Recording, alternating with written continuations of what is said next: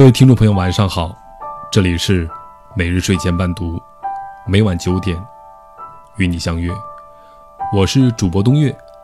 今天给你带来的文章是：女人最高的涵养是修成菩萨相。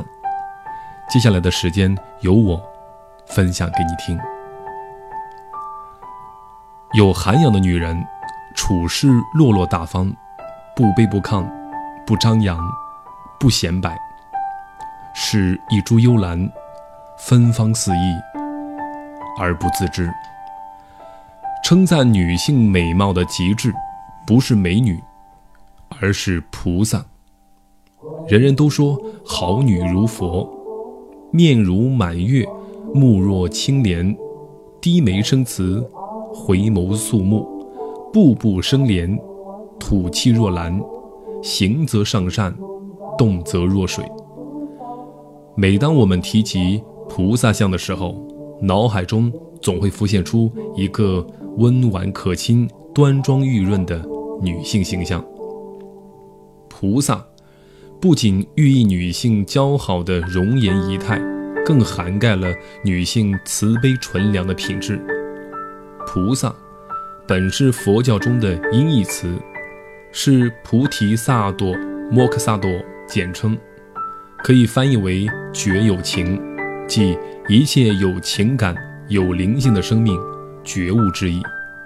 在印度，菩萨皆为男性，通常是伟岸俊美的男子形象。而且佛经中说，一切诸佛菩萨成就菩提时，非男非女，随机应化，体现出众生平等、无有高下的基本教义。然而，当佛教传入中国后，菩萨的形象就开始发生了变化。隋唐时代，观世音菩萨就都成了女身，如代表般若智慧的文殊师利菩萨形象也逐渐显现出女性化倾向。这也反映出中国人对女性的潜意识、崇拜及审美理想：慈爱端庄、温文典雅、胸怀宽厚。博爱无私，而菩萨像中的相是指显而易见、一目了然的外貌特征，比如佛有手指细长、足跟广平、身形端直、两肩圆满、声如梵王、齿白齐密等三十二种相、八十种号。但佛陀庄严的德相，并不是与生俱来的。是经过后天修炼得来的，每修一百福才庄严一相。菩萨修行要经过一百大劫，才能成就相好，即百福庄严。《金刚经》中说：“若以色见我，以音声求我，是人行邪道，不能见如来。”什么意思呢？若以美好的色相。悦耳的音声来寻觅真如佛性，那是一种邪知邪见，并不能领悟如来真相。比如，在佛陀众弟子中，神通第一的目犍连有一次想要测试佛陀说法的声音，于是飞升到距离娑婆世界无量远的东方佛国，结果佛陀的音声依旧相敬如故。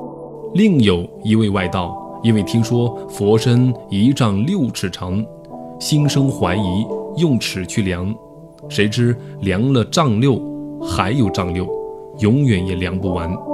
可见佛陀的金融相好，岂是用三十二相、八十种号所能道尽？其实，女神之所以称之为女神，拥有的并不仅仅是美貌。对于身处世俗的我们来说，即使你再怎么沉鱼落雁、闭月羞花，也经不起岁月的打磨，韶华终将逝去。既然容颜只是昙花一现，还有必要花一百大劫时间去修正容颜吗？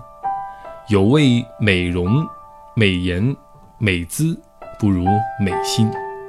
只有心底的明媚。才能滋养出旷日持久的赏心悦目。想要美好相貌，就得让自己心境明媚。无常经，世事无相，相由心生。可见之物，实为非物；可感之事，实为非事。即相由心生。一个人有怎样的心境，就有怎样的面相。一个雕塑家喜欢雕塑妖魔鬼怪。有天照镜子时，他突然发现自己变丑了。丑，并不是说肤色五官改变了，而是指神情神态很是凶恶古怪。于是他遍访名医，但均无法治愈。一次，他游历一座庙宇时，把心中的苦闷给庙中长老说了。长老说：“我可以治你的病，但不能白治，你得先为我雕几尊观音像。”雕塑家在雕造过程中不断研究观音像，模拟其慈祥、善良、温和、宽仁之态。雕完三尊观音像后，他找到长老。请你帮我治病吧。长老说：“不用了，你的病已经好了。”雕塑家一照镜子，五官果已变得神清气朗。这就是所谓的“相由心生”，心里想什么，你就像什么。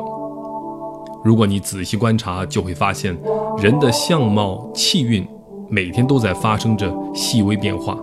再端正的容貌也不会一成不变，可是它一定会随着人性的动荡而此起彼伏。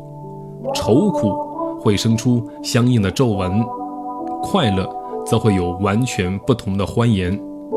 世间幻变万千，皆因内心意念而起。正所谓有心无相，相逢心生；有相无心，相随心灭。如果你想要美好的相貌，就得让自己心境明媚。曹雪芹写多愁多病的黛玉，两弯似蹙非蹙笼烟眉，一双似喜非喜含情目；善良懦弱的迎春，肌肤微风温柔沉默。写精明强干的探春，则是俊眼修眉，顾盼神飞。忧郁的人眉头紧蹙，宽厚的人眼神温和，自信的人自然嘴角上翘。这些习惯年深日久就改变了的面相，同样，待人的谦卑，谈吐的优雅，读过的诗书，丰富的内心，都会投射在你面相中。你怎样对待生活，生活又怎样对待你。最终都会呈现在你的容貌上。要养脸，先养心。平常我们都说以貌取人，其实说以相取人更为贴切。取的并不是美貌，而是好看。好看是眉梢眼角见清风明月，是举手投足里赏心悦目，是在最落魄的岁月里依然保持优雅。与从容。上海永安公司四小姐郭婉莹，年少时美丽而富有，众星捧月。可在五十岁时，丈夫被华为右派，死于狱中。她被赶出大宅去刷马桶，直到食指变形。文革时期，即便她沦落到去扫厕所，她也要穿着旗袍。一袭旗袍上身，所有苦难。在他脸上就没了痕迹，在逼窄楼道里没有烤箱，他用煤球炉子也要蒸圣彼得堡风味的蛋糕；没了上等茶具，他用搪瓷缸子每天也要雷打不动地喝自制的下午茶。看书的时候用镊子翻书，尽量保持着从容优雅。这个上海的金珠玉叶用一生经历告诉我们。一个人之所以优雅，并不在于外貌和财富，而在于内心的高贵。郭婉莹说：“一个人好看，绝非肤浅的美丽，它是一个人剥离了外表之后的素养，是放在浩海人群里也能一眼分辨出的气场，这是灵魂的样子。画家陈丹青说，在最高意义上，一个人的相貌便是他的人，所以要养脸，先养心。正如杨绛先生所说：“我读书是为了遇见更好的自己。”一个人的内在修养，最终决定相貌。《金刚经》说：“性心清净，则生实相。”相貌是能逐渐改变的。美好的仪态，和善的表情，会由内而外散发出一种吸引力，让见者如沐春风，相随效仿。著名的影星奥黛丽·赫本年轻时风华绝代。老了，依然绝代风华。她为何成为女神中的女神？秘诀就在她的遗言里。若要优美的嘴唇，就要讲亲切的话；若要可爱的眼睛，就要看到别人的好处；若要苗条的身材，就把食物分享给饥饿的人；若要美丽的秀发，在于有孩子的手指穿过它。若要优雅的姿态，走路时要记住，行人不只有你。人之所以为人，是必须充满经历，自我悔改、自我反省、自我成长，而并非向他人抱怨。当你需要帮助时，你可以求助于自己的双手。年老之后，你会发现自己双手能解决很多难题。一只手用来帮助自己，另一只用来帮助别人。若要好相貌，先要心灵美，相由心生，心底善良才是最高贵的相貌，这才是一个女人真正的菩萨相。今天晚上的故事就分享到这里，感谢你的收听。每日睡前伴读，每晚九点，与你不见不散。晚安。三十二应变陈茶，百千万劫化阎浮。瓶中甘露常时洒，手内杨柳不计秋。千处祈求千处现，苦海常作渡人舟。